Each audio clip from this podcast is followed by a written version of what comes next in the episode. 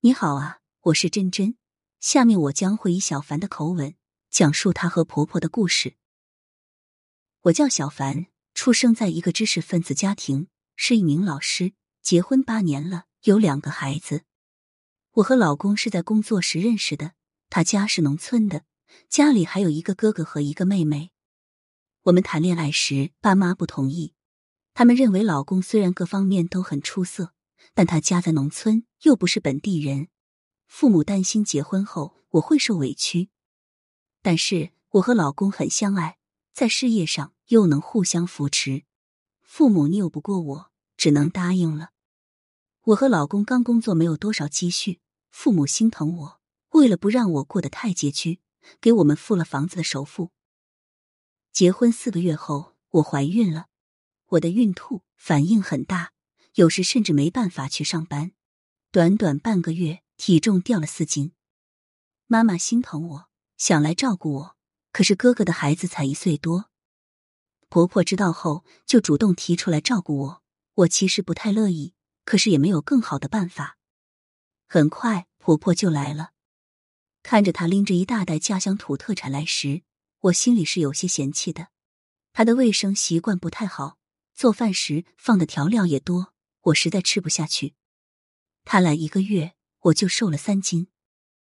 老公看到我这个情况很着急，嘱咐了婆婆好几次，婆婆终于改了一些，我也逐渐习惯了和婆婆相处。其实我内心很感激她，能在我最困难的时候来照顾我。我孕吐好一点之后，就给婆婆买了新衣服，会在下班的路上特意带回她喜欢吃的小吃。我们的相处也越来越融洽，有时候我们也会聊起肚子里的孩子是男孩女孩的话题。婆婆会说孩子健康就好。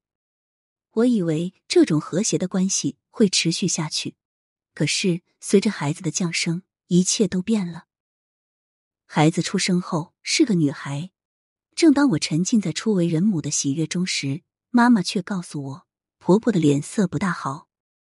我想婆婆可能是太累了，就没太在意。妈妈过来帮了几天忙后，因为家里脱不开身，就走了。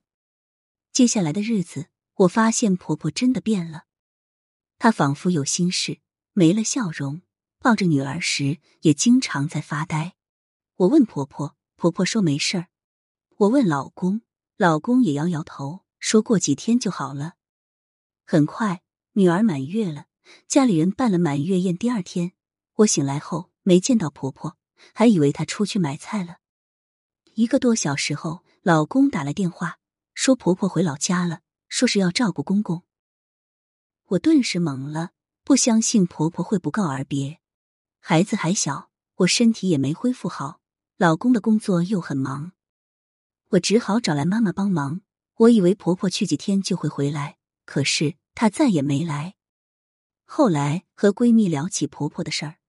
她笃定的说：“婆婆肯定是重男轻女，好多农村的老太太都是这样。儿媳妇怀孕时照顾的无微不至，孩子出生如果不是男孩，抛下就走。想想婆婆的前后表现，我想也只能是这个原因吧。婆婆的离去彻底寒了我的心。婆婆毕竟是婆婆，不是自己的妈，相处的再好也不会得到真心。休完产假后，我找了保姆。”白天保姆带孩子，晚上我和老公带，就这样日子在忙碌中继续着。因为心中的怨恨，老公回老家时，我总是找各种借口不去，也不让女儿去。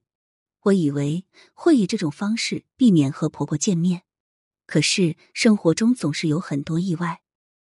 女儿四岁那年，我又意外怀孕了，这次孕吐依然很厉害，我既要照顾孩子。又要照顾自己，还要上班，老公又经常出差，妈妈也生病了。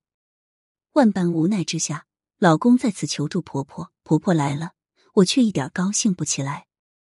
几年不见，婆婆看起来老了很多。她见到女儿，想抱抱她，女儿却躲在了我身后。我象征性的和她打了招呼，没有和她多说话。跟四年前不同的是，婆婆的话更少了，却愈发勤快了。我每次下班回来，桌上总有热腾腾的饭，家里收拾的井井有条。他对女儿极好，几乎对女儿言听计从，从眼神中溢出的是对女儿满满的喜爱。女儿很快和他亲近起来。可我看着这场景，却觉得极其讽刺。当年嫌弃女儿是个女孩，现在来惺惺作态，我更加不愿意和婆婆说话。后来肚子越来越大，行动起来就愈发不方便，需要婆婆照顾的地方也多起来。她忙前忙后，非常辛苦。我也想再次接纳她，可是心里却一直过不了那个坎。儿子出生后，看着婆婆喜出望外的表情，更证实了我的想法。果真是重男轻女啊！我对婆婆更多了一份冷意，婆婆却极其体贴我。晚上为了让我好好休息，她把孩子抱走，孩子饿了再抱来找我喂奶，吃饱了。再抱走，一晚上折腾好几回。白天他又继续管着孩子，给我煲汤做饭。生完孩子一个月，我养的面色红润，婆婆却消瘦了不少。同事来看我，都羡慕我遇到一个好婆婆，我却不以为然。有一天晚上，我起身准备上卫生间，却听到婆婆在打电话。我隐约听到他在给谁嘱咐着什么。他说：“你千万别告诉你二哥和嫂子，别让他们担心。到底发生什么事儿？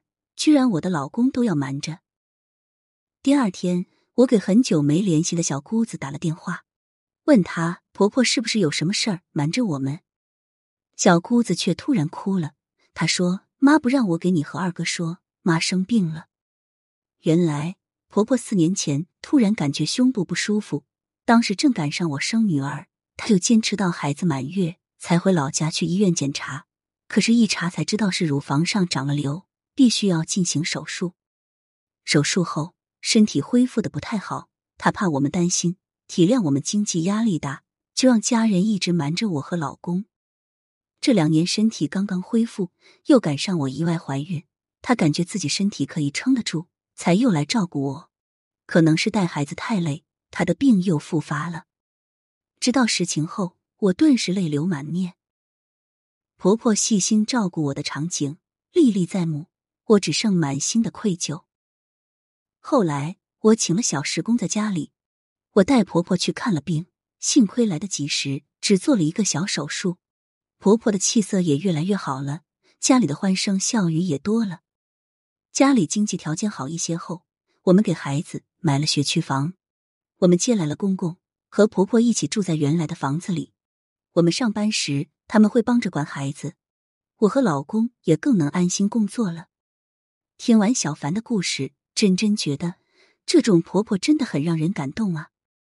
小凡的婆婆宁愿让小凡误会，也不愿意给他们增加负担，独自一人默默承受着所有的委屈。人们常说婆媳难相处，小凡的婆婆用自己的善良告诉发家。只要能设身处地的为对方考虑，多想想对方的好，学会感恩和信任，就会多收获一份亲情。你们觉得呢？